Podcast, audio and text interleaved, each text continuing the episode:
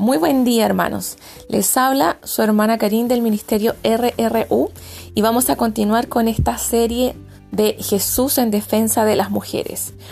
Pedimos al Espíritu Santo que nos abra el entendimiento y que su presencia nos acompañe en el nombre de Jesús. Abrimos el libro de Mateo, capítulo 9, versículo 19 hacia abajo.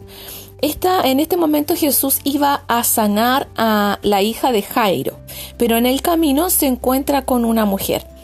Dice versículo 19, y se levantó Jesús y le siguió con sus discípulos, iba camino a ver a la hija de Jairo. Y he aquí una mujer enferma de flujo de sangre desde hacía doce años. Se le acercó por detrás y tocó el borde de su manto, porque decía dentro de sí, si tocare solamente su manto seré salva.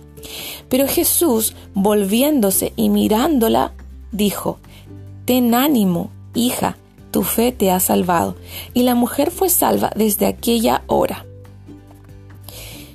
Bien, hasta ahí. Después él continúa su camino y va a sanar a otra persona. ¿Por qué hablo este versículo como Jesús en defensa de las mujeres? Contextualicemos un poco. La cultura judía decía, si ustedes buscan el Levítico 15, 19 o por ahí, habla acerca de la mujer en los días de su menstruación.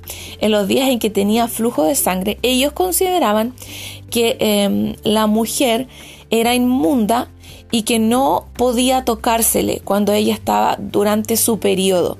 Entonces, en medio de una cultura en donde las mujeres que tenían su menstruación eran consideradas inmundas y no podían ser tocadas por ningún hombre, porque si el hombre la tocaba, quedaba el inmundo hasta la noche.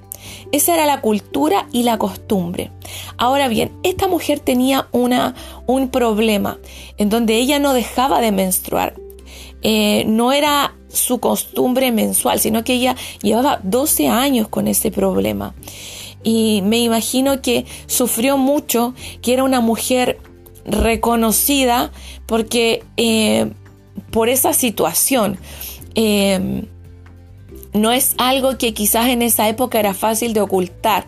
Entendamos que la tecnología que hoy día ocupamos las mujeres para, para la época de nuestra menstruación es distinta. Probablemente ya tenía flujos de sangre eh, grandes y podían haber sido conocidas. A lo mejor había gente que chismeaba, ella era inmunda. Porque si lo consideraban así en la cultura, probablemente la consideraban como una mujer inmunda solamente porque tenía su menstruación. Entendamos que esa era la cultura que había ahí. Por lo tanto, los hombres no iban a permitir que ella los tocara. Y ella se atrevió con mucho temblor a tocar el manto, el borde del manto de Jesús, calladita, pensando, si yo solo toco su manto, yo quedaré salva y seré sanada ella ya conocía acerca de Jesús y puso su fe y su esperanza en él. Y ella tratando de pasar desapercibida, lo tocó. Eh, y en ese momento ella quedó sanada. Pero notemos aquí por qué yo digo que Jesús sale en defensa de ella. Porque en medio de una cultura en donde cualquier hombre le hubiese dicho, hey, tú, ¿cómo me tocas? ¿Cómo se te ocurre? Voy a quedar inmundo por tu culpa. Esa era la cultura pero este Jesús, este Salvador revolucionario, se da vuelta y no solo no le dice por qué me tocaste, sino que le dice, ten ánimo, anímate, hija. Él la llama hija. Eh, tu fe te ha salvado. Él la posiciona diciendo, no eres inmunda, no importa si tú me tocas o no, eso no, no tiene nada que ver. En el fondo está rompiendo una regla, una cultura siendo el mismo judío.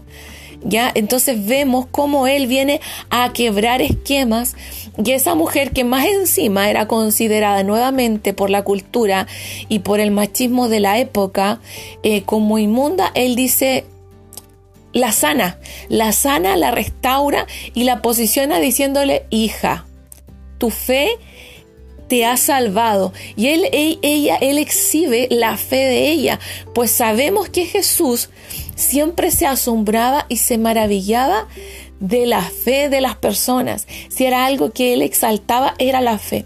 Y en esta oportunidad él estaba exaltando también la fe de esa hija de Dios.